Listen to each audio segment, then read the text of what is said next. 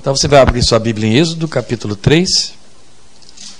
Nós leremos os versículos 1 a 6. Êxodo 3, de 1 a 6.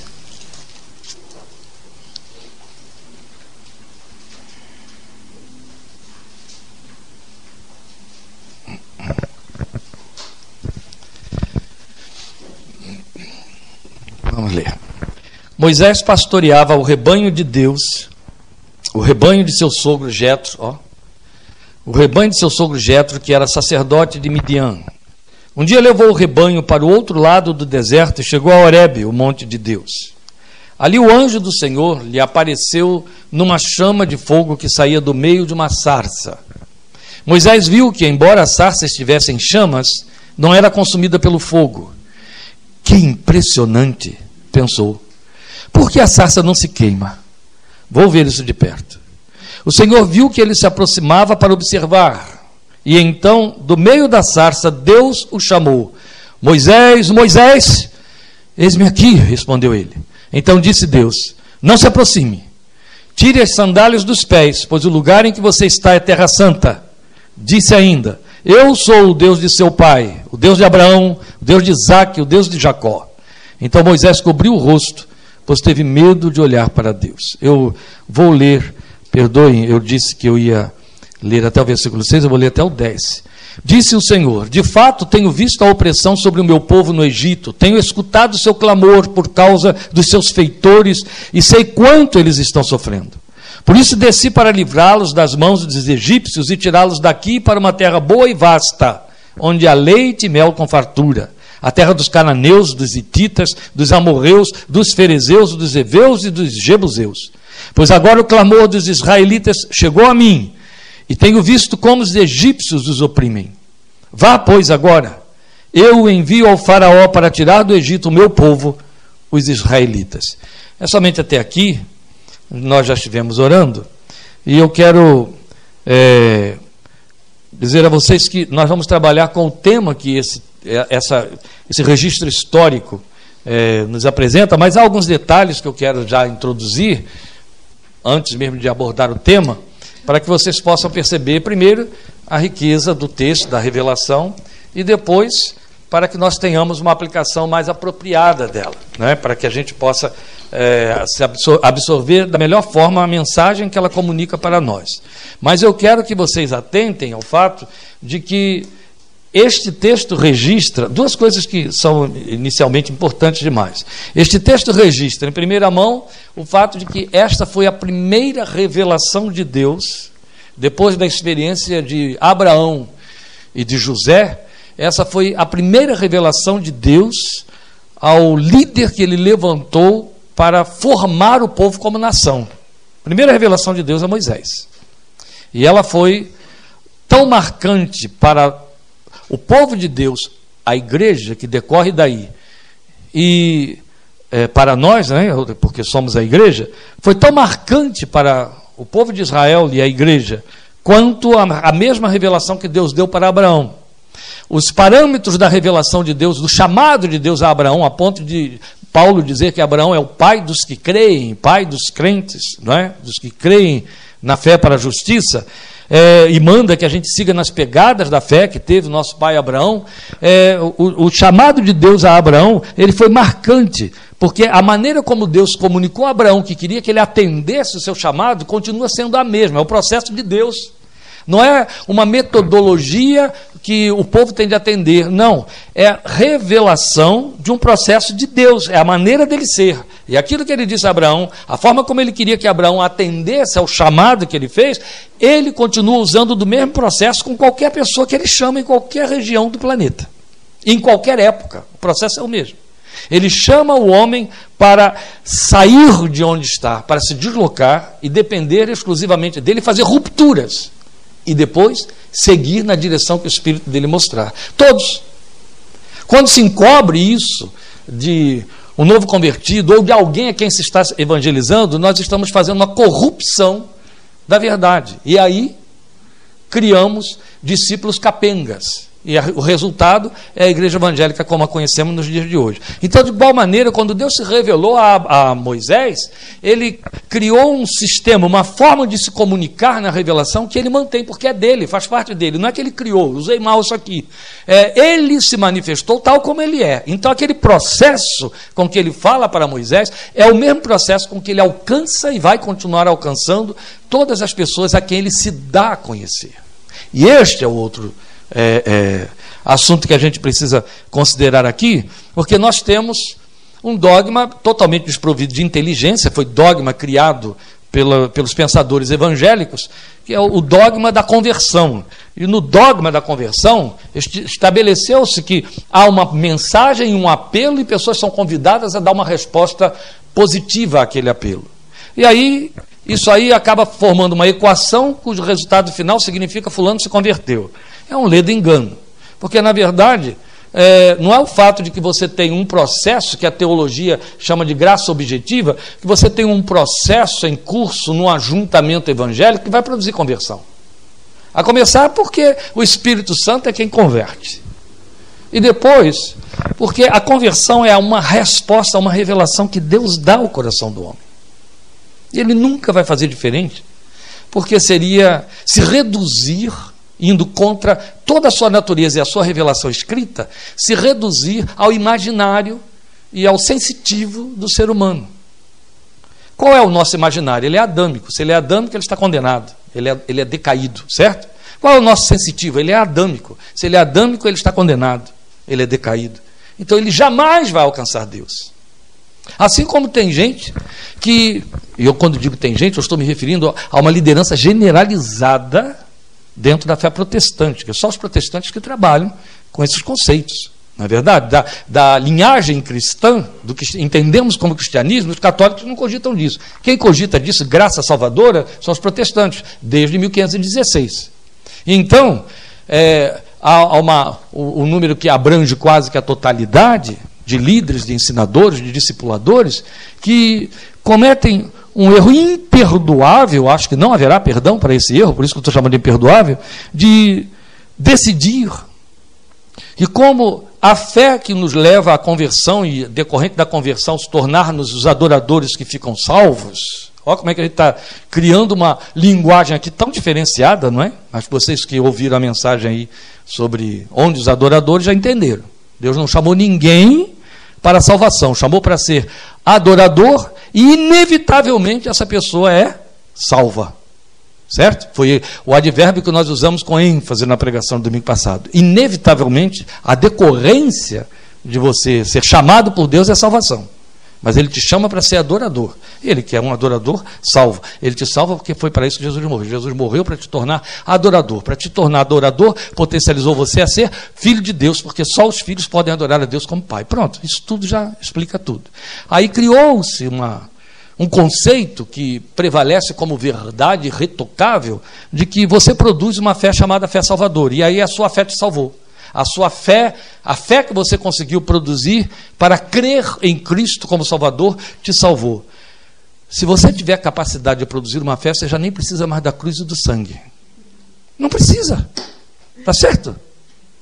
Você não encontra crentes carecas de, de, de velhice da fé, dizendo: Ah, eu, eu não consigo crer como você crê. O que ele está dizendo? Minha fé é pequena, minha fé. E Jesus admite que os, tem crentes de fé pequena, não é assim? Se você tem crente que tem fé pequena e ainda quer crescer, como é que você tem um incrédulo que consegue produzir uma fé que o põe no céu? Isso é uma estupidez, uma aberração sem precedente. Mas é isso que é ensinado. E as igrejas evangélicas são formadas em cima dessa blasfêmia, dessa, desse absurdo. Desse absurdo. Nós hoje estamos vivendo um tempo de tanto absurdo, de tanto engano, e tanta, tanto chute no escuro em termos de ensino evangélico, que você tem que voltar à leitura dos homens de 200 anos atrás, os homens de Deus, para você poder conhecer onde está sendo pregada a verdade. É lá, há 200 anos passados. A coisa está desse nível.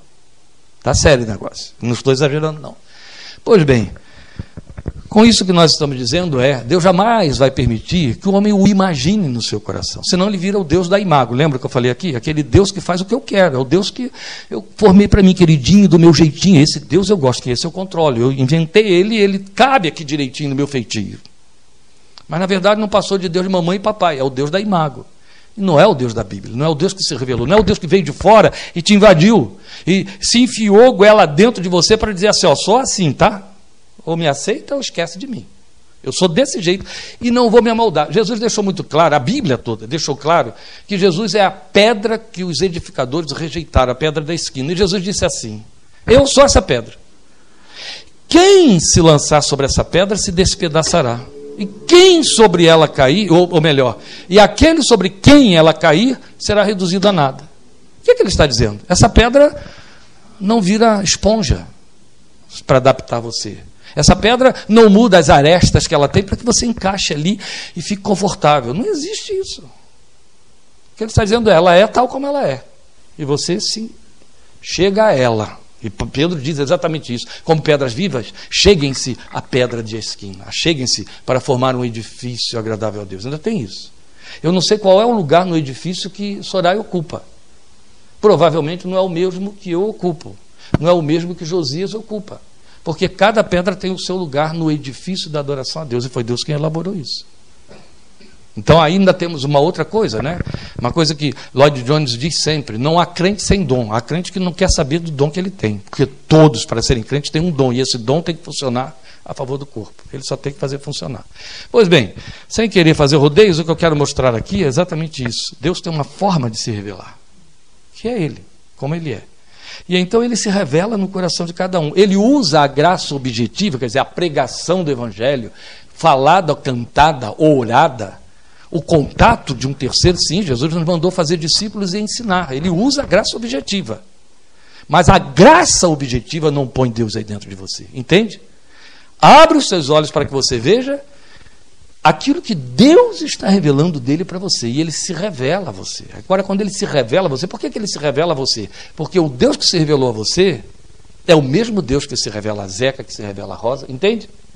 Ele não tem uma forma que se adapte a Denise, que se adapte a Laís. Não existe isso. Ele é aquela pedra que é irremovível, irretocável também. Então, esta forma dele se revelar, Moisés, mostra para nós esse padrão de como Deus é quando se revela.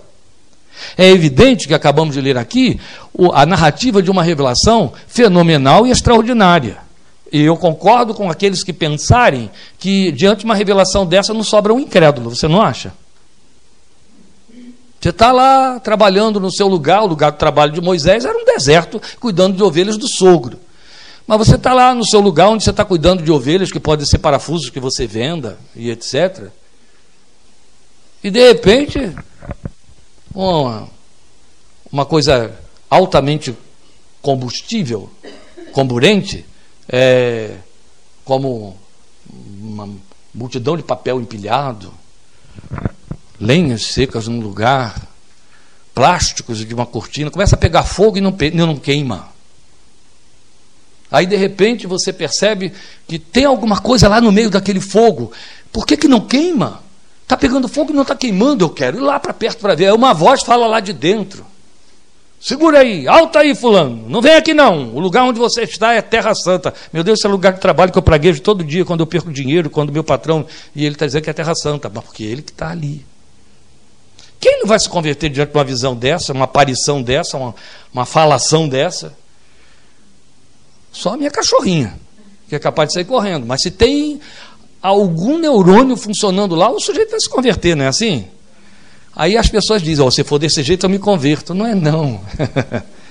Mas ocupa exatamente essas modalidades. Tem o mesmo impacto, está entendendo? Tem a mesma proposta porque ele continua sendo exatamente esse Deus e o faz da mesma maneira. Apesar de toda essa introdução de eu estou explicando isso, eu disse que eram duas coisas, a outra coisa é o fato de que este anjo era Jesus, é aquilo que a gente chama de teofania, as aparições de Jesus antes da encarnação. Você vê que o texto diz que o anjo do Senhor apareceu no meio da chama. Toda vez que o Velho Testamento fala de uma materialização, uma visibilização de Deus, chamado anjo do Senhor, está falando de Jesus aparição dele antes da encarnação. Tanto é que imediatamente o texto diz assim: Aí o anjo do Senhor apareceu no meio da chama, e o Senhor falou com Moisés do meio da chama, e disse Deus: Pronto, não tem mais o que discutir aqui, tá certo? Esse anjo era Deus, só tinha uma forma de ser Deus estando na eternidade, era sendo Deus. Tinha que ser Cristo, o Espírito e Deus Pai. A Trindade está aí. Pois bem, é, esta era a segunda coisa. Mas o que nós queremos salientar aqui é o detalhe de que, diante de uma revelação dessa magnitude, Moisés tem a reação que Deus esperava, que é a que ele espera de qualquer de nós, quando ele se manifesta a nós, que é: vou chegar para aí. Não é?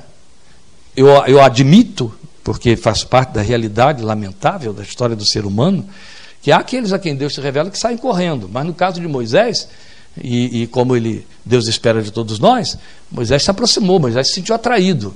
Mas aí ouviu Deus dizer: alto lá, descalce-se. Você quer chegar, você vai chegar. Mas do meu jeito, não do seu jeito. Este é o ponto que nós queremos considerar aqui. Esse chamamento, esta manifestação, esta revelação de Deus se repete.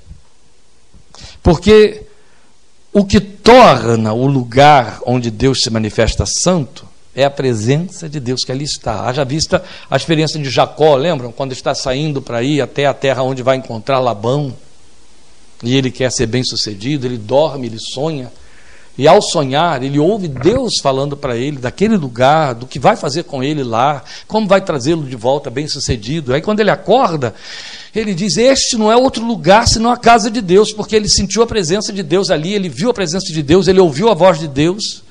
O lugar onde Deus está é terra santa por causa do Deus que nesse lugar está. Então é claro que é exatamente o que estamos dizendo, o que tornou aquele Horebe, aquele lugar da sarça, aquele deserto santo, foi a manifestação que aconteceu ali, a presença de Deus ali. Então, por conta disso, para provar que o padrão de Deus é o mesmo, como ele se revela, nós temos relatos paralelos, vocês conhecem todos, eu vou lembrar um a um, né, de, dos que eu pensei. Então, é muito, são muito mais, não temos tempo para isso. Mas eu levantei aqui uns sete, contando com esse de Moisés, uns sete. Então deve ter sido mais três, isso mesmo. No total, sete. Moisés e mais seis outros, né, para ficar aí com o número da perfeição, mas há muito mais do que isso. Mas você vai ver que em todos eles, só que cada um desses que eu pensei são significativos porque nos alcançam nas nossas experiências diversificadas. Entendeu? E aí você vai ver que a, a, forma como Deus se manifestou foi a mesma. Nós não temos tempo para ler o texto, para parar em cima de cada detalhe do texto, se deixar isso por minha conta, a coisa fica feia aqui em termos de tempo. Então eu vou apenas citar o texto e recordar a vocês o evento para que a gente ganhe tempo. Mas eu estou dizendo que estas manifestações, ou as características da manifestação divina, elas se repetem, revelando a mesma eficácia.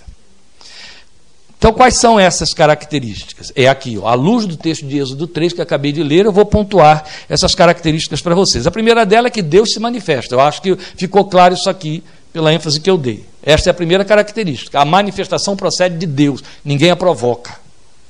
Tá certo? É Deus quem faz, ninguém a provoca. Como num tempo em que falou com muita seriedade isso, Hernandes Dias Lopes lembrou ao povo de Deus que ninguém marca dia, hora e lugar de avivamento, ninguém cria o avivamento. O avivamento vem de fora para dentro, é Deus que traz, não é a igreja que o produz. Então Deus é que se manifesta. Ninguém provoca a manifestação de Deus. E ele se manifestou. Foi o fogo na sarça. Certo? Mas de dentro do fogo uma voz fala. Então, logo de imediato, a outra característica é que Deus se comunica. Ele se manifesta e fala. Se ele não falar, ele não se revela como Deus vivo. Ele não vai fazer diferença entre todas as divindades celebradas pelos homens. Qual é a diferença entre Deus e tudo mais que se pretenda como deuses? Deus é Deus vivo. O que que prova que Deus está vivo? Ele fala. Lembram? Já pregamos sobre isso. Você pode citar aí se você quiser. Deus faz tais coisas, Deus opera tal maravilha. As outras entidades também operam muitas, muitas coisas bonitas e maravilhosas, viu? Nunca se confunda. Mas Deus fala. Ele é o único que fala. E isso faz toda a diferença.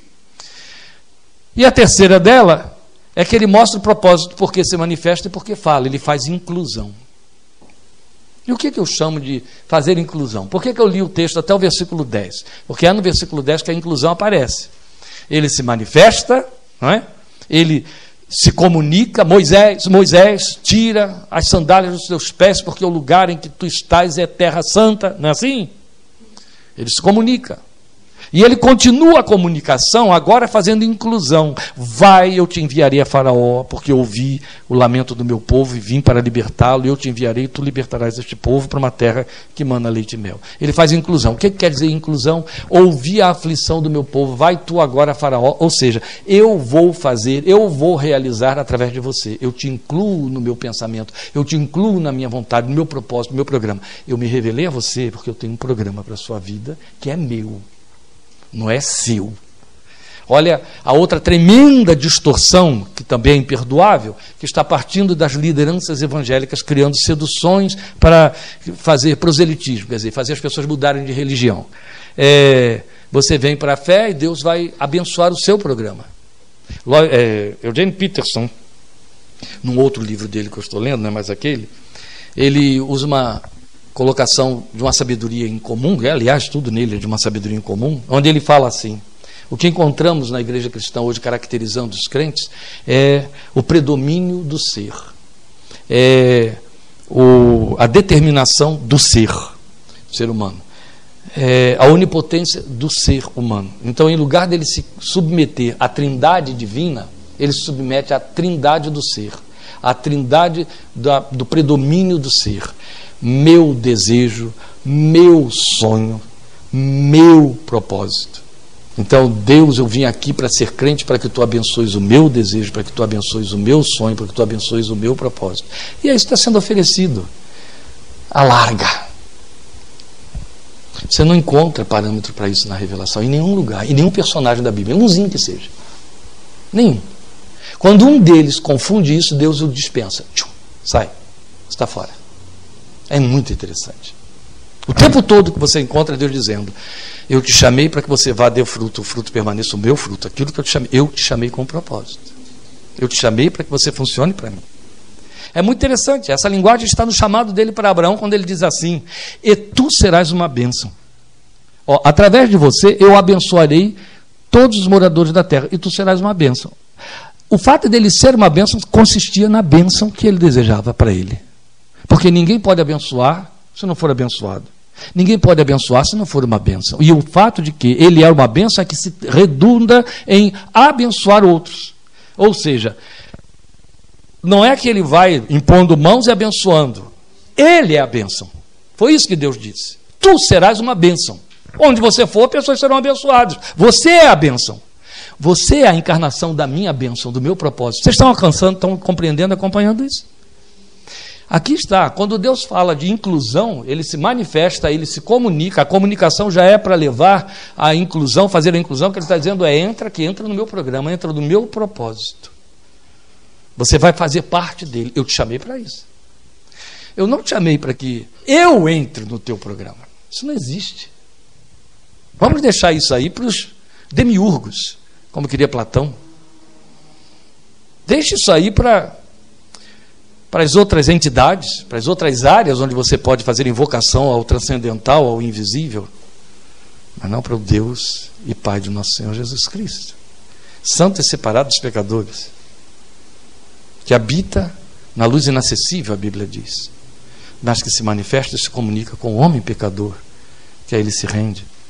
Não para dizer a ele, eu estou muito interessado nesse programa de vida que você fez, achei muito bonito, vou te abençoar. não. Ele simplesmente diria assim: abre mão porque não presta. Meu Deus, mas é o maior sonho que eu tenho para o meu filho. Não presta. É o seu sonho. O seu sonho é herança adâmica. Eu não aprovo nada que vem de Adão. O que vem de Adão é mundo.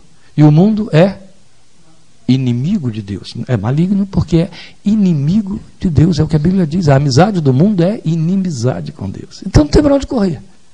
Agora, nós não ouvimos Paulo dizer em Romanos 12, 1 que a vontade de Deus que podemos experimentar é boa, agradável e perfeita? Ora, se ela é boa, agradável e perfeita, não tem nada a perder. Eu tenho a perder quando eu quero que a minha se cumpra. A minha tem compromisso com a fatalidade. Eu tenho que dar conta dela. Deixemos isso por conta daqueles que não vivem na fé. Não é?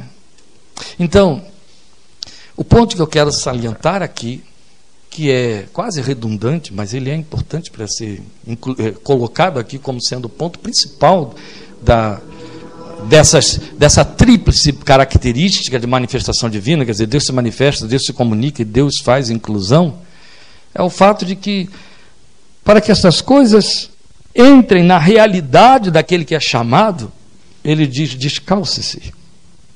Descalce-se. O lugar é santo. Você quer entrar na minha presença? Eu estou aí. Aí esse lugar é santo. Então descalce-se para que você possa perceber para que você possa chegar. Se, chega, se você se descalçar, eu deixo você se aproximar. É o que ele disse para Moisés. Mas vamos ver, eu falei de dessas características que se repetem e elas acontecendo em situações paralelas, todas históricas. E vamos a elas. Ó, a primeira delas que a gente pode pontuar aqui, que aconteceu bem antes da experiência de Moisés, foi Jacó no Val de Jaboque. Lembram disso? Olha, Jacó estava lutando. Qual era o propósito de Deus? A promessa dada a Abraão: em ti serão benditas as famílias da terra, e eu farei a tua descendência ser como a areia da praia que não se pode contar. Não foi isso? E ele não tinha um filho. É interessante, não é? Eu vou fazer você ter uma, uma geração tão, tão grande que será incontável. Eu ainda não tenho nenhum. E Deus está falando de uma multidão incontável. Bem, aí a geração começou. Veio Isaac, de Isaac veio Jacó. E aí estamos com Jacó, agora no Val de Jaboque. Jacó está vivendo a sua vidinha, chegou à idade madura, todo é, preocupado com o seu próprio programa. Isaac sabia o que Deus tinha falado para o pai dele. Certo? Abraão chegou ali pelos dias de Jacó e morreu. Mas agora, Jacó não sabia de nada disso. Jacó estava tão preocupado com seus próprios interesses que faz uma trapaça com Esaú, lembram? Para ganhar a bênção de Isaac. E ele entende que a bênção de Isaac é que ele vai ser herdeiro das riquezas do seu pai. Só isso que ele pensa. A bênção de Esaú, que seria através de Isaac, porque ele era o primogênito, a bênção de Esaú seria povoar a terra de filhos de Abraão. Isso ficou por conta de Jacó, porque Esaú abriu mão da sua bênção. Pois bem, o que foi acontecer exatamente com Jacó? Ele vai lá para aquela cidade preocupado, isso está registrado em Gênesis capítulo 32, preocupado em ter Deus abençoando a sua jornada, o seu programa. Ele chega a falar isso para Deus, ele negocia com Deus. Se o Senhor for comigo, se o Senhor me fizer prosperar, quando eu voltar, eu vou dar o dízimo, vou fazer, vou acontecer. Bem crente bem crentes dos nossos dias, bem batista, bem congregacional, bem presbiteriano, bem metodista, bem nazareno, bem pentecostal, bem o que mais, tem outras coisas aí mais, pode ser tanto, vale para todos eles, bem desse jeito, entendeu? Se o senhor fizer, eu dou, eu programo. Eu... O canalha está dizendo assim, ó, eu só vou dar se o senhor me der. Não é isso que você entende? É, foi isso que Jacó fez com ele, mas Jacó era chamado de trapaceiro. É melhor voltar para cá. Então, o que, que acontece com Jacó? Deus de fato abençoa Jacó. Deus dá garantia da bênção a ele, a Jacó. E Jacó está pensando que Deus está abençoando ele para que ele se dê bem na herança de Isaac. Deus está de olho na promessa a Abraão. Deus está de olho no programa dele. Em ti serão benditas todas as famílias da terra. Só de cara, assim, ó, de tacada, seu pai teve dois filhos e ele tem doze. Certo? Os doze formam uma tribo inteira, treze, na verdade, que nasceu de Ná, vamos lembrar, né? Os doze compõem uma tribo inteira, uma, uma nação inteira, doze tribos, que prevaleceram até os dias de hoje. Está lá. Dizem que desapareceram as tribos de Manassés e Dan, e nós temos israelenses hoje que juram de pé junto, através de um programa de computador, genealogia, etc., que eles pertencem à tribo de Manassés, e o outro pertence à tribo de Dan, cada um se acha lá no seu lugar. Pois bem, Deus estava de olho na, na bênção dele. Para... Mas o que, que Deus faz com Jacó? Quando chega o momento em que Jacó percebe que a bênção e o programa que ele fez para si não era o de Deus, ele entrou em pânico. O que, que ele faz? Ele adquire riqueza como ele sonhou. Passa a perna no sogro, lembra disso? adquire riqueza que não acaba mais e chega para o sogro e diz: Agora eu tenho tudo que eu quero, deixa eu voltar. Mas tem uma pedra no meio do caminho. E olha que ainda não existia Carlos Drummond de Andrade. Havia uma pedra no meio do caminho. Essa pedra no meio do caminho se chamava quem? Esaú. O que, é que Esaú disse? Se eu te achar, arranco sua cabeça. O que, que adianta adquirir tanta riqueza, tantos bens? Não adiantou mesmo nada. Porque quando ele volta, alguém diz para ele: Teu irmão vem contra você com 300. ele olha para trás assim, ele só vê ovelhas, camelos, jumentas, bois e aquela rempa de mulheres com aqueles filhos todos pequenos, né? Uma porção de servo que só pegava na enxada, ele disse: "Estou frito sem banha". E aí ele entende o quê? Não adiantou nada do que eu adquiri. Não adiantaram nada esses 21 anos de labor. Tudo bem, me enchi de filho de mulheres. Mas perdi a vida. e aí entra em pânico. Vai negociar com Deus. O que, que ele está querendo negociar? Os bens dele? Não. Quando ele vai para o Jaboque, ele abriu mão de tudo. Ele já entendeu o quê? De que, que me serviu 21 anos de enriquecimento? Para nada. Vou morrer amanhã. Uma flor da idade. Vou morrer amanhã. Devia estar com 60 anos. Flor da idade. Vou morrer amanhã. Serve para nada. Eu vou tentar negociar com meu irmão. Sabe qual é a primeira coisa que ele faz? Ele separa uma grande parte da sua riqueza e manda os seus servos levarem, entregando tudo a Esaú para aplacar a ira de Esaú. Olha como é que ele já está abrindo mão e perdendo e perdendo. E a Bíblia diz para nós que ele vai para aquele canto separado de Jaboque, ele diz para as mulheres, para os filhos, para os servos, para todos os bens que tem, para tudo aquilo, ele diz: ninguém vem atrás. Eu vou sozinho para aquele lugar. Eu vou lutar pela minha vida. Eu vou lutar com Deus. Eu vou saber de Deus o que, que Ele quer para mim mesmo. Como é que isso aí vai ficar? Ele se separa, fica no lugar. É muito significativo o fato dele deixar tudo para trás e ficar ele só. O texto usa essa expressão. E ficou ele só. Quando Deus viu, é você e não o seu programa de vida, agora eu te encontro. Aí a Bíblia mostra que Deus se revela a Jacó. Deus já tinha dado umas sinalizações, ele faz isso conosco também. Um folheto que chega, uma revistinha, um, um, colega, um amigo, um irmão, um parente, vamos lá na minha igreja, hoje vai ter um programa especial. Ele mandou os folhetinhos na forma de anjos. Lembra? Ele viu os anjos, não se convenceu. Continuou em pânico, continuou em desespero, continuou abrindo mão de seus bens porque a alma não tinha paz. Aí ele vai e fica quietinho num canto lá, e aí a Bíblia diz que Deus se manifesta naquele lugar. E começa a lutar com Jacó entra em luta com ele.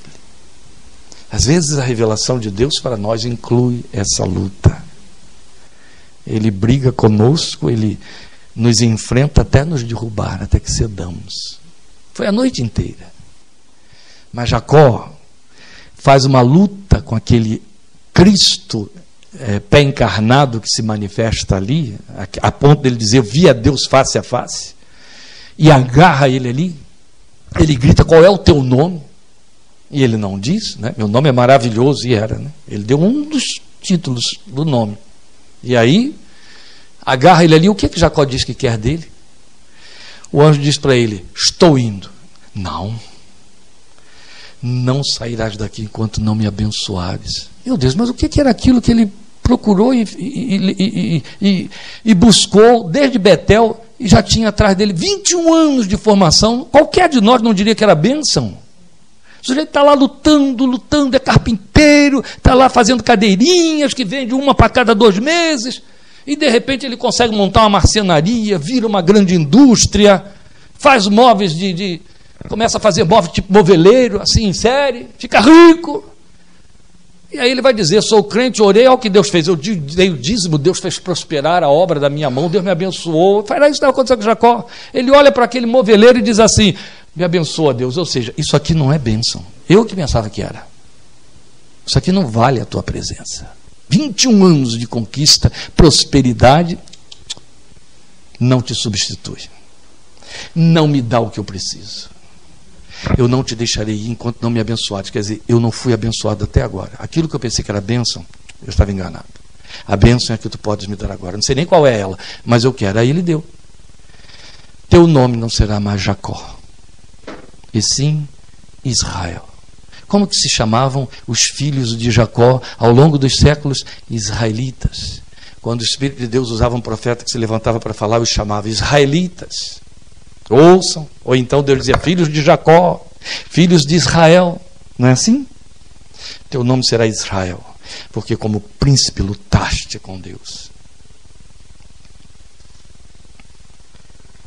Isso fala do que Jacó conquistou como bênção e que Deus propôs a ele. A intimidade pela busca. Alcançou intimidade pela busca. Depois você vai ter Josué, já agora, depois de Moisés, em Jericó. Josué conquista Jericó, mas antes de conquistar Jericó, ele quer saber se Deus vai dar vitória de fato, porque a cidade estava fechada, cerrada. Eles não tinham como assaltar aquela cidade. Não estamos falando do tempo dos romanos, estamos falando de um tempo em que os homens tinham apenas espadas e flechas na mão, e os de lá de dentro também tinham. Não tinham carros, não tinham nada disso, catapulta, nada disso. Não tinham escadas, não tinham torres, nada daquilo que os romanos inventaram. Como invadir aquela cidade? Fechada daquele jeito, não tinha como. O que, é que Josué faz? Vai para o joelho. Se ajoelha e na frente dele aparece de novo Cristo pré-encarnado. E quando ele olha aquele anjo com uma espada na mão, ele pega e diz: Tu és a nosso favor ou a favor dos nossos inimigos? Quer dizer, de que lado tu vens? A resposta foi muito própria de Deus, né? Não. Não diz o quê? Nada. Né? Tu és a nosso favor ou a favor dos inimigos? Não. Por onde que eu vou? Pela direita ou pela esquerda? Não. Se ele diz assim, eu sou a teu favor, eu sou contra os outros, não é? E ele não era contra. Ele até podia ser a favor de Jacó, mas não era de Josué, mas não era contra os outros. E aí ele simplesmente chega para Jacó e para Josué e ele diz: Tira as sandálias dos teus pés, porque o lugar em que tu estás é santo. Era uma casa inimiga, uma terra inimiga. Deus mandou derrubar tudo, destruir tudo que estava lá dentro. Ele diz: a terra era santa. Jericó, que estava condenada a ser jogada no chão, e foi no dia seguinte, seis dias depois, agora é chamada de Terra Santa. O que faz a Terra ser santa é o lugar onde ele está. Pode ser Jericó. Tá certo? Pode ser Jericó. Um casebrezinho lá no alto da favela, lá no meio da rocinha. Se ele está lá, o lugar em que tu estás é santo, porque é onde ele está. Tira as sandálias de teus pés, José que, é que gostaria de ouvir daquele capitão do exército do Senhor? Você vai criar tal e tal estratégia, vai armar tantos e tantos homens, vai desse jeito, daquele outro jeito. Ele ouve a coisa mais absurda e ineficaz que alguém, num contexto daquele que o moveu a orar, ouviria: Tira as sandálias dos teus pés, o lugar em que tu estás é terra santa. O que Deus está dizendo para Josué? Se você se descalça diante de mim, eu derrubo a cidade inteira. Eu faço por você. Você não precisa fazer nada. Então nós temos em Josué, que é Josué capítulo 5, versículos 13 a 15, a intimidade pela adoração, porque ele adora ali. É o que ele faz e se rende. Mas aqui também você teve manifestação, comunicação, Deus fazendo inclusão, está tudo aí. Inevitável lembrar Daniel 6, 16 a 23, que eu chamaria de intimidade pela aflição. Daniel na cova dos leões, lembra disso? Daniel, nada livrou a cara de Daniel. Daniel foi parar lá dentro. Eu poderia ter acrescentado aqui aqueles três amigos dele que foram parar dentro da fornalha sete vezes mais aquecida de Nabucodonosor. Lá está Daniel, contra, contra a vontade do próprio rei que o condenou, porque foi uma trapaça, lançado na cova dos leões. A cova dos leões não era um lugar opcional. Não era um lugar onde você entrava de vez em quando leões visitavam a cova. Então pode ser que esta noite eles não venham. Não, a cova era o lugar onde eles ficavam ali para se alimentar dos inimigos do rei. Era o único prato do dia que eles tinham. Tinha que ter um, um inimigo por semana, né? Para jogar lá dentro. Chegou a vez de Daniel. O texto não diz quantos leões são, mas você já sabe que tem mais de um. Cova dos leões. Né? E aí ele foi jogado lá dentro. Já não deve ter sido muito bom, porque teve que ser jogado mesmo, que ninguém vai descer as escadas da cova dos leões, né? Então já não foi muito bom, porque os leões estão lá no espaço muito grande, então imagino, para mim já seria muito ruim chegar na boca da cova e olhar que eu tenho que pular lá embaixo, já porque eu tenho medo de altura. Já funcionava, já não precisava nem de leão por aí. E ele é jogado lá dentro da cova. Ele bate lá e uma tampa corre por cima. O que, que aconteceu com a luz? Certo? Não tinha lâmpadazinha que leão não precisa, eles enxergam melhor no escuro. E aí, lá dentro só tem fedor de carniça, bafo de onça, né? E rugido de leões que estão dizendo: a refeição chegou. E aí o rei passa a noite insônia, porque o meu grande herói foi trucidado contra a minha vontade. Mas a Bíblia diz que aquele rei Estava orando ao Deus de Daniel. a favor de Daniel. Eu decretei a lei, eu não posso voltar atrás. Eu tenho de cumprir a minha função. Só que eu sei que isso foi uma covardia, uma injustiça toda prova. Quem sabe esse homem nem, nem parou para pedir perdão, ele apenas disse: livra, livra, livra essa vítima inocente. Não me deixe carregar esse sangue sobre as minhas mãos. Aí de manhã cedinho, um dia amanheceu, ele corre para a boca da cova. Para que, por que, que ele foi muito cedo? Para que ninguém visse o ridículo que ele ia fazer, não é? Ir falar com leões. Ele chega lá e diz: Daniel, servo do Deus Altíssimo, seria caso do teu Deus ter te livrado daí, Daniel. Eu fico pensando o que, que passou pela cabeça desse louco. Porque se queria um livramento da cova, não era na cova que ele tinha que procurar Daniel. Tá certo? Mas foi onde ele foi procurar. Que, que livramento ele está pensando que Daniel poderia ter? Daniel matou os leões? Vocês conseguem raciocinar comigo? O que, que deu na cabeça desse homem? Deu na cabeça desse homem que o Espírito Santo foi soprando muita coisa lá nos ouvidos dele. Algo do tipo, vai lá, vai lá que eu vou te mostrar. E ele foi. E de repente ele escuta uma voz humana, não um rugido de leão, gritar lá de baixo: Ó oh, rei, vive para sempre! Meu Deus enviou quem? Seu anjo. Jesus estava aqui, passou a noite comigo e trancou a boca dos leões. Os bichinhos passaram uma noite de fome, vendo a comida ali fresquinha na frente deles e a boca trancada. Quer dizer que nem rugido teve, né? Que a boca estava trancada. Passou a noite com Daniel na cova. Intimidade pela aflição. Deus evitou a sentença injusta? Não. Deus evitou que a sentença se cumprisse? Não. Deus evitou que esse homem fosse lançado como réu dentro de uma cova nefasta? Não. Mas Deus evitou que o resultado, que o efeito acontecesse. Ele entrou lá. Como ele evitou? Ele entrou lá. Ele não podia ter feito isso tudo lá de fora. Nosso raciocínio evangélico neopentecostal diria isso. Não é assim? que a gente não ora como Davi. Davi orava assim, dizia assim: me treina para lutar e, e, e, treina os meus dedos para a batalha. Nossa oração neopentecostal é assim: me livre da luta, não me deixe nem chegar perto, que eu não veja a aflição. Não é assim? É, aí não vai ter luta nem Deus, né? Pois Daniel foi para lá dentro porque Deus entra lá, no meio da aflição. E aí, ó, lá estava Daniel. Uma coisa eu lhe garanto: Daniel, dentro daquela cova, estava descalço. Isso é absolutamente certo. Então Deus nem precisou dizer a ele: tira a sandália dos teus pés. Mas uma coisa eu posso lhe garantir: à luz do que acabamos de citar aqui sobre Moisés, Jacó e Josué, a cova dos leões se transformou em lugar santo, porque ele estava lá. Vocês sabiam que o Monte da Transfiguração, onde Jesus resplandeceu de glória, está ali no livrinho além do céu azul, foi transfigurado. Era o Monte Hermon. E o Monte Hermon era o monte que estava cheio de nicho dos deuses romanos. O povo ia para lá fazer oferendas aos seus deuses. Era fazendo um paralelismo na nossa realidade bra, brasilista, um paralelismo com a, a escadaria do Senhor do Bonfim, na Bahia, a escadaria da Igreja da Penha, no Rio de Janeiro, Fazendo um paralelo aí, seria o terreiro da mãe menininha do Gantois, entende? Fátima, em Portugal, Lourdes, na França, é, Tomás de, de, de Postela, lá em, na Espanha, Roma. Ele foi se manifestar bem nos lugares onde os crentes evangélicos diriam assim: lá eu não vou, é lugar de idolatria. Jesus escolheu o lugar de idolatria para revelar a glória dele. Isso é muito significativo. Se ele não escolhesse os lugares podres, os lugares onde Satanás impera, os lugares onde o mal domina, nós não estaríamos convertidos.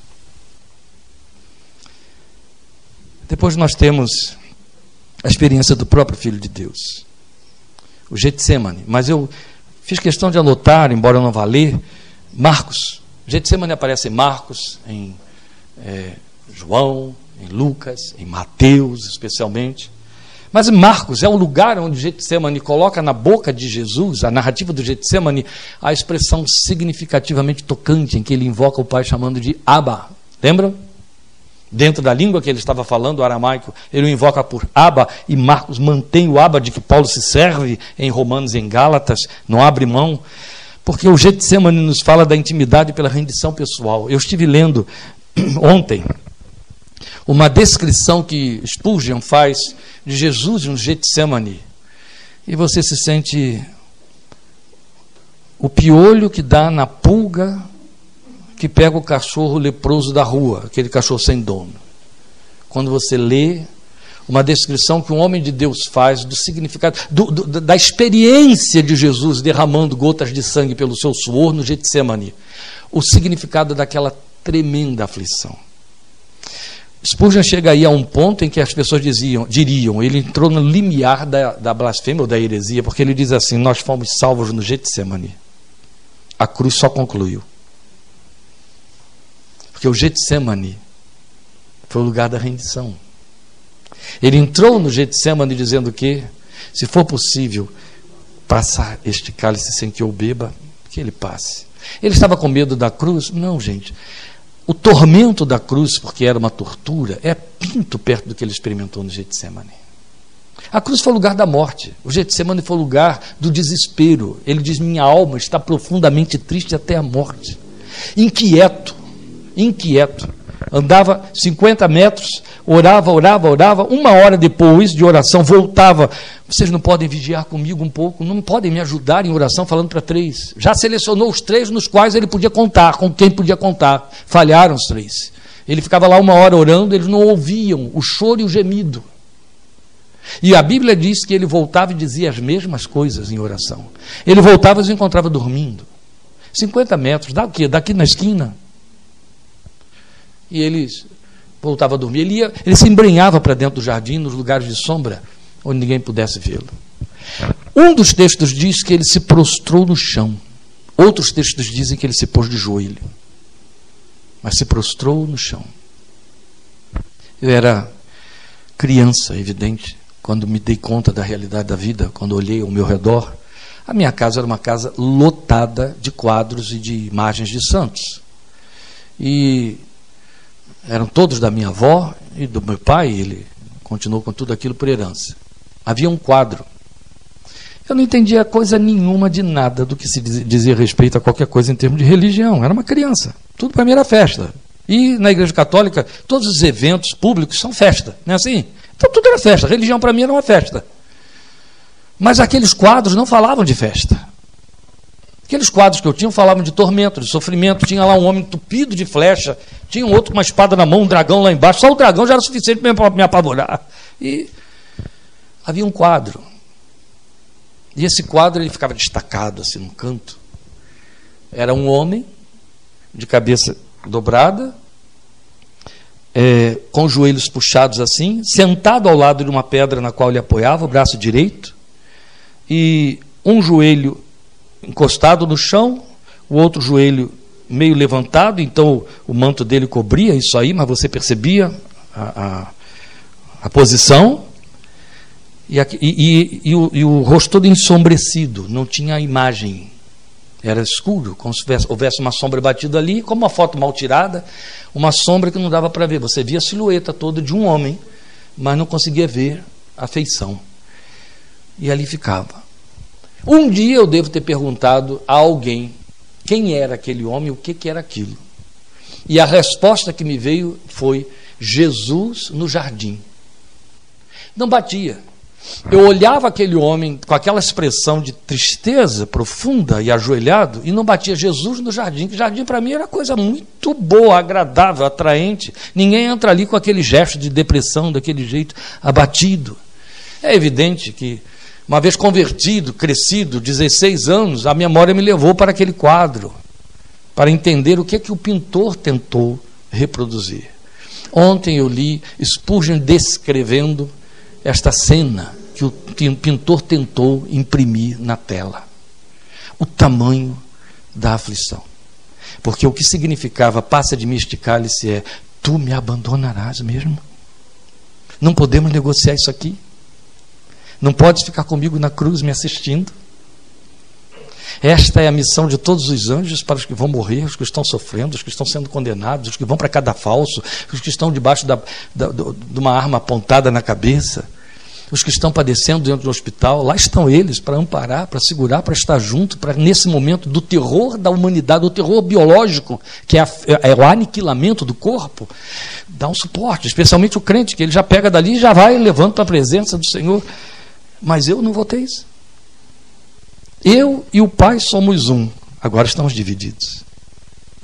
Porque a Bíblia diz: Ele foi feito pecado por nós.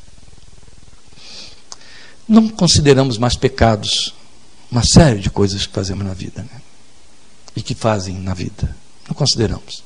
Não consideramos os pecados políticos, não consideramos os pecados dos parentes, não consideramos os pecados dos vizinhos, não consideramos os pecados dos bandidos, nós consideramos crimes. Decisões erradas, não é assim? aleijamentos e outras coisas mais, estupidez, damos vários nomes, é pecado. Mas chamamos de pecado coisas muito feias, muito grosseiras. Por exemplo, é, o estupro de uma criança. A gente considera como pecado, é muito grosseiro, muito feio. Mas a história da humanidade está pontilhada de coisas das quais o diabo se envergonha. Pontilhada há coisas que são absolutamente imperdoáveis. Aqui em Rio Claro, nós convivemos uns anos atrás com aqueles sequestros de crianças que eram devolvidas sem rim para seus pais. Quando eram devolvidas? Quando não iam os pais, foram anos depois encontrar os seus esqueletos, esqueletos daqueles filhos, crianças, ali no horto. Não é verdade? Vimos coisas imperdoáveis. Eu era criança quando saiu a história do crime da Penha, o monstro da Penha, a fera da Penha, a mulher que, com ciúme do, do amante, foi na casa dele, pegou a filhinha de dois anos e sufocou com panos, goela abaixo, e depois tacou fogo e enterrou no quintal da casa. Isso foi uma monstruosidade que mobilizou o mundo, não foi só o Brasil. Essa barbárie. Mas a história está pontilhada de coisas impensáveis de crueldades que você não consegue imaginar como alguém consegue conceber no nível em que concebe. Quando a Bíblia diz que Deus fez Jesus pecado por nós, está incluindo o que de mais abominável poderia a natureza humana produzir e colocar sobre alguém que nem em pecado pensava. E ele sabia que a ira de Deus contra o pecado dos homens teria que cair sobre ele. Esse seria o momento em que o pai o desampararia e o pai, o pai desferiria sobre ele um ódio do tamanho da divindade. Haveria um momento que duraria três dias em que ele experimentaria o abandono do pai e o desamparo. Então ele foi lutar. E a luta significava essa, isso. Faço tudo. Eu vou à cruz, eu morro, eu faço. Só não me abandones. Entra nisso comigo. Não me odeie. Não despeje tua ira sobre mim. Eu não, não vou suportar isso. Eu não quero suportar isso. Eu não posso suportar isso. Eu sofro tudo. O escárnio, o açoite, a cusparada no rosto, os tapas, os cravos, o, o, o, eu sofro tudo. Mas não me abandones. Mas ele se rende e diz o quê? Mas não seja feita a minha vontade, a tua. Um deles sai de lá, ele diz: Levantemos, vamos daqui. Ele ouviu uma palavra dizendo: Tudo bem, eu não te deixarei? Não. Ele saiu absolutamente consciente de uma coisa: Não é a minha vontade que será feita.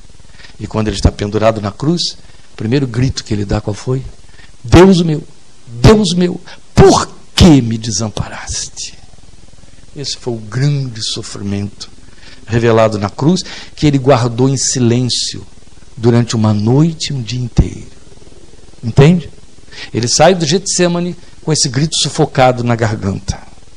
Ele vai diante de Herodes, ele é jogado diante de Caifás, ele volta, ele é escorraçado pela soldadesca, ele é espancado daquele jeito que vocês sabem foi espancado, sem água, sem comida, desnudado, apupado pela multidão da forma mais aviltante possível. O próprio Pilatos diz: Não vejo nele crime algum. Crucifica! Ele vai carregando aquela cruz, ele dá mensagem para as mulheres que passam por ele, debaixo do peso da cruz, cai porque não aguenta. Pegam lá o sirineu que ajuda a carregar a cruz, para que ele possa ir até o lugar da execução. E está guardando na garganta o grito que está sufocado desde a noite de Getsemane, desde a noite de quinta-feira. E aí, às três da tarde de sexta, quando pendura na cruz, o grito sai: Por que me desamparaste?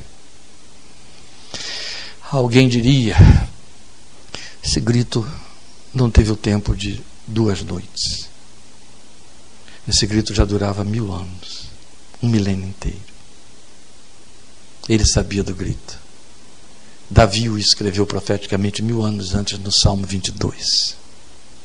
E ele sabia. Foi o Espírito dele que inspirou Davi a escrever o grito que o Messias daria pela salvação da humanidade na cruz. Meus irmãos, com isso nós já estamos no quinto lugar santo a intimidade pela rendição pessoal. Já passamos por Jacó no Val do Jaboque, Josué em Jericó, já tínhamos vindo lá de Moisés, Daniel na cova dos leões, agora Jesus no Getsemane. E o que eu quero dizer a você é que tudo isso aqui nos encontra. O que eu vou dizer aqui agora é terrível, mas o que eu vou dizer é: escolha o seu sonho. Em qual desses você quer tirar as sandálias? Diante da sarça? No Val do Jaboque, sozinha, sozinho, diante do anjo com a espada embanhada, que você não sabe se vem contra ou a favor, vai cortar sua cabeça ou você vai te armar. Na cova de Daniel, no Getsemane, em que você se rende à vontade de Deus que contraria a sua, o seu sonho, e ao contrariar produz sofrimento? Qual é o lugar em que você quer tirar as sandálias de seus pés para entrar na intimidade com Deus? Depois vem Paulo, a caminho de Damasco, Atos 9. E o que você tem aí é a Bíblia mostrando que de igual maneira o Senhor se revela a ele, e ao se revelar a ele, diz algo que é estarrecedor. Por que você me persegue? Não é trágico isso? O sujeito está fazendo a obra de Deus, por Deus, para Deus, cheio de gás, construindo templos, fazendo e acontecendo campanhas evangelísticas e etc. E num dado momento, onde ele vai inaugurar uma obra nova do ministério dele, ele leva um tropeção, cai no chão, quebra a perna, fica com a vista turva e escuta uma voz que grita e diz: Por que você está fazendo isso tudo contra mim? Eu morria crendo que eu estava fazendo a favor. E ele está dizendo: É contra. Você está me perseguindo. Está fazendo nada disso para mim. Está fazendo para você, para sua religião, para o seu ego, para o seu nome. Para mim, não, é contra mim que o senhor quer que eu faça? Vai para a casa de um daqueles que você quer matar e vai lá e pede ajuda a ele. Vai para a casa de Ananias, na rua chamada direita, entra lá. e ele vai orar por você. Tanto que Ananias se apavora quando ele chega, né? Pois aí está. Esta foi a forma de Deus dizer a Paulo: tira a sandália de teus pés. O caminho de Damasco é um lugar santo, porque eu estou aqui é o lugar da sua fúria, você está respirando ameaça, é assim que a Bíblia diz. Respirar ameaça, coisa feia, não é? Respirando ameaça. Eu respiro para viver. Não é assim? Não, ele respirava para matar. Olha. Por último, você vai ter o mesmo Paulo no navio do naufrágio. Lembram disso? Desespero total, perde-se tudo, joga-se todos os bens fora e o navio está indo a pique, está indo a pique. 267 pessoas lá dentro vão morrer afogadas arrebentadas contra as rochas. Desespero. Os homens não querem mais comer. A primeira coisa que os religiosos da época faziam era parar de comer, entrar em jejum para poder ver se eram atendidos e socorridos. Todos pararam de comer. Paulo vê aquela situação desesperadora, bem exatamente após o versículo que diz: E havendo já muitos dias sem sol nem estrelas, perdeu-se toda a esperança de salvamento não tem estrela para guiar. Vamos lembrar aqui as aulas do Júlio, sábado retrasado, passado. Não tem estrela para guiar, não tem um sinalizador, só tem tempestade, trevas, vagalhões, nem sol nem estrelas, o texto diz. Então não pode nem ver aquela história de o hemisfério que seca, que o sol vem lá do outro lado para poder ver que a direção é aquela ali, está o oeste, o leste está para o lado de cá, não tinha nada, não tinha nem sol nem estrela. Então perdeu-se toda a esperança. Nesse momento a Bíblia diz que a noite vem e Paulo usa essa noite para falar com Deus. O que ele diz a Deus nós não sabemos. Só sabemos uma coisa, é assim que eu penso. Ele desceu para os porões, ele desceu para o lugar onde ele tinha a sua cama, e lá no meio daquele desespero esse homem foi falar com Deus. Absolutamente certo, uma, eu, eu, posso, eu não sei como ele falou, mas uma coisa eu tenho certeza de que ele disse para Deus: O Senhor não me mandou me apresentar a César? Mas eu vou morrer hoje aqui com essa gente toda. Roma ainda está muito longe. Vai ter um anjo que vai me trasladar daqui para lá? Ou o senhor desistiu da ideia de que eu me apresente a César e eu vou me apresentar a ti? Pode ter sido por aí. Porque agora o anjo do Senhor se manifesta diante dele e diz para ele: Sossega, Paulo, tu te apresentarás a César e eu darei contigo por minha graça, é assim que o texto diz, por causa da minha graça, eu vou dar a você todos os 266 com você está, estão. Ninguém vai morrer. Aí ele se levanta e diz: Ô oh, gente, pode comer, Vamos adquirir força, energia, coma aí o que sobrou, porque ninguém vai morrer. O anjo de Deus, de quem eu sou e a quem eu sirvo, esteve comigo esta noite e disse que ninguém vai perecer, porque importa que eu me apresente a César e Deus comigo vai me dar todos vocês de troco, assim, ó, de, de gorjeta, todos vocês estarão lá comigo, ninguém vai perecer. Aqui nós temos como ponto final o, Getsem, o, o, o lugar santo, descalçar as sandálias, na busca mais significativa que mais desejamos. É quando nós queremos que, ao sair dali, abençoemos e todas as coisas se resolvam, não é assim? Mas para cada uma dessas situações, cada um desses homens, em cada uma experiência e circunstâncias que só em Paulo eu coloquei duas vezes, a conversão e dentro do navio, em cada uma, qualquer deles teve que descalçar as sandálias tanto quanto Moisés e Josué. Teve que descansar as sandálias sobre, nas quais estavam calçados Vamos lembrar quais eram as sandálias de Paulo indo para Damasco matar os crentes. Vamos lembrar quais eram as sandálias de Paulo dentro do navio. Ele estava certo de uma coisa: eu tenho que estar lá diante de César. Não importa como as coisas aqui estão, até que ele viu que não tinha mais resposta para a situação e nem controle sobre ela. Então era a sandália das certezas religiosas. Ele teve que abrir mão delas também.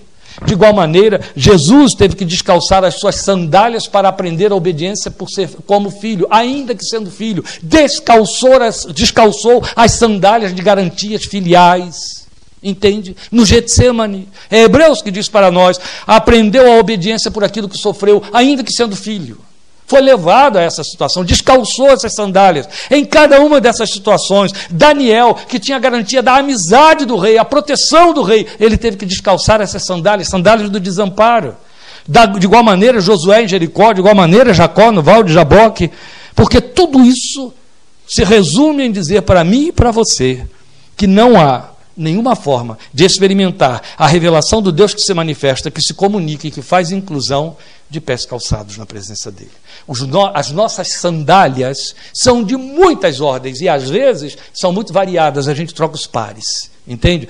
Para estar sempre calçado diante de Deus. Em especial, as sandálias das nossas certezas, da nossa vontade, das nossas decisões, porque tirar as sandálias significa única e exclusivamente é desproveja-se desproteja-se, abra mão, se renda, se descalce, fique descalço, sem nada. Se hoje, dentro da nossa realidade do cotidiano, ninguém aqui anda descalço pelas ruas.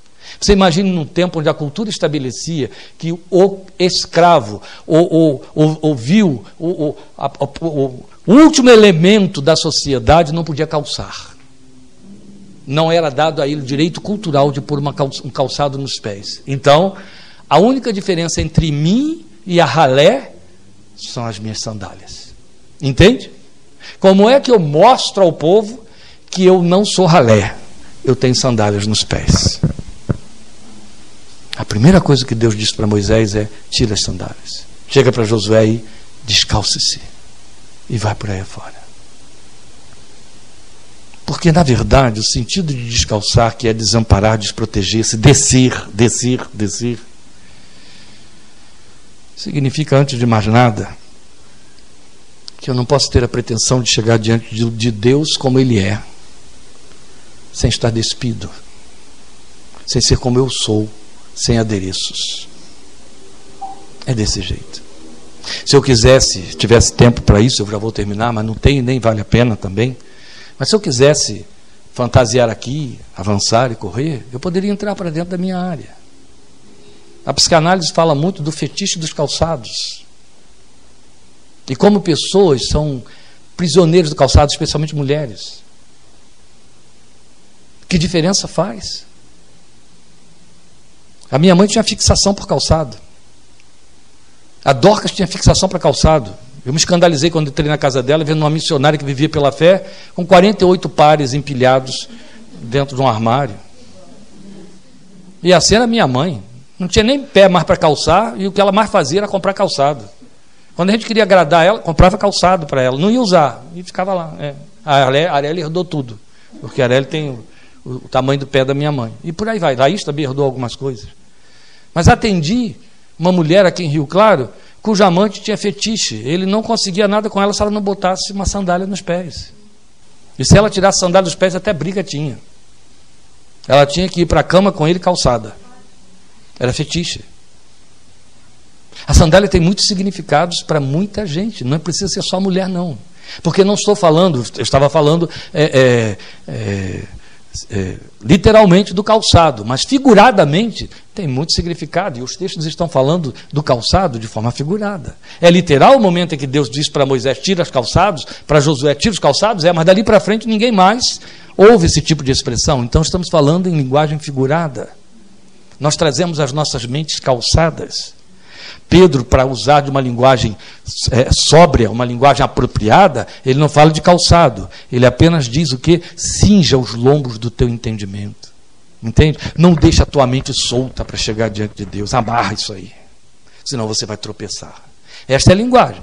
Vocês sabem que eles usavam vestes talares, que tinham de ter um cinto que prendia na cintura para levantar a fim de não tropeçar, para poder andar e para poder correr. Então, quando Pedro chega para você e para mim diz, para entrar na presença do Senhor, para se humilhar diante dele, ele diz: cinja os lombos do seu entendimento, senão você vai tropeçar diante de Deus. É a mesma linguagem, com figura diferente. Tira as sandálias. Desce do seu entendimento, desce das suas respostas pessoais prontas, antecipadas, desce das suas garantias, desce das suas vontades, como disse lá o Eugene Peterson, desce da soberania do ser não é? O meu desejo, o meu sonho, a minha sensação, desce daí. Porque só desnudo diante de Deus é que você pode vê-lo, pode ouvi-lo e servir para ele. Então, muitas vezes e de muitas maneiras, nós somos levados aos lugares santos para entrarmos na presença do Senhor. E aí eles não nos parecem santos. Como que poderia uma cova de leões parecer santo a, a Daniel? Como que o Val de Jaboque pareceria santo a Jacó? Como? Como que o purão de um navio que está se arrebentando todo contra rochas pareceria santo a Paulo? Mas a partir do momento em que Deus se manifesta, o lugar em que tu estás é santo. Então, o descalçar das sandálias vão adquirir quantos significados possam ser os nossos impeditivos. Entende? Tudo que te impede de se aprofundar na caminhada com Deus representa sandálias das quais você tem de desistir. Tudo. Isso envolve a sua vida social antes de qualquer outra coisa também. Eu sempre disse uma coisa que agora eu vi que alguém já tinha dito muitas décadas antes de mim. Não faça da sua bênção uma maldição. Eu tenho visto muitos crentes para quem a bênção foi a pior coisa que pôde acontecer com ele. Ele a transformou em maldição. Passou a vida inteira numa pobreza tremenda e de repente quer prosperar, a prosperidade vem, a primeira coisa que ele faz é dar um pontapé em Deus, na moral de Deus, na honra de Deus, na santidade de Deus, nos valores de Deus, na vontade de Deus e tudo aí afora. Isso vale para qualquer coisa. Vale para ganhar um filho, é, casar, ganhar um diploma, montar uma firma, vale para qualquer área material. Se você não se descalça, a bênção vira um laço e te arrasta e te afasta de Deus. Ela fica entre você e Deus. Vocês querem bênção mais extraordinária do que a que Deus deu a Abraão? Isaac. Mas quando Isaac virou algo melhor e mais especial do que Deus, Deus disse para ele: mata a bênção. Continuo crendo no Deus da Bíblia tal como ele é. Continuo vendo esse Deus dizendo para os crentes: descalce-se. Continuo vendo Deus se afastando dos crentes calçados. E continuo vendo Deus matando bênçãos que elegeram no lugar dele. Aqui em vários outros lugares. E ainda vou ver muitas coisas mais nesta área. Enquanto me for dado advertir vocês, eu vou advertir. Enquanto me for cobrado que eu avise, eu vou avisar. Isso nunca vai fazer de mim alguém cujo, cujo discurso seja prazeroso e atraente a ninguém. Nunca, nunca.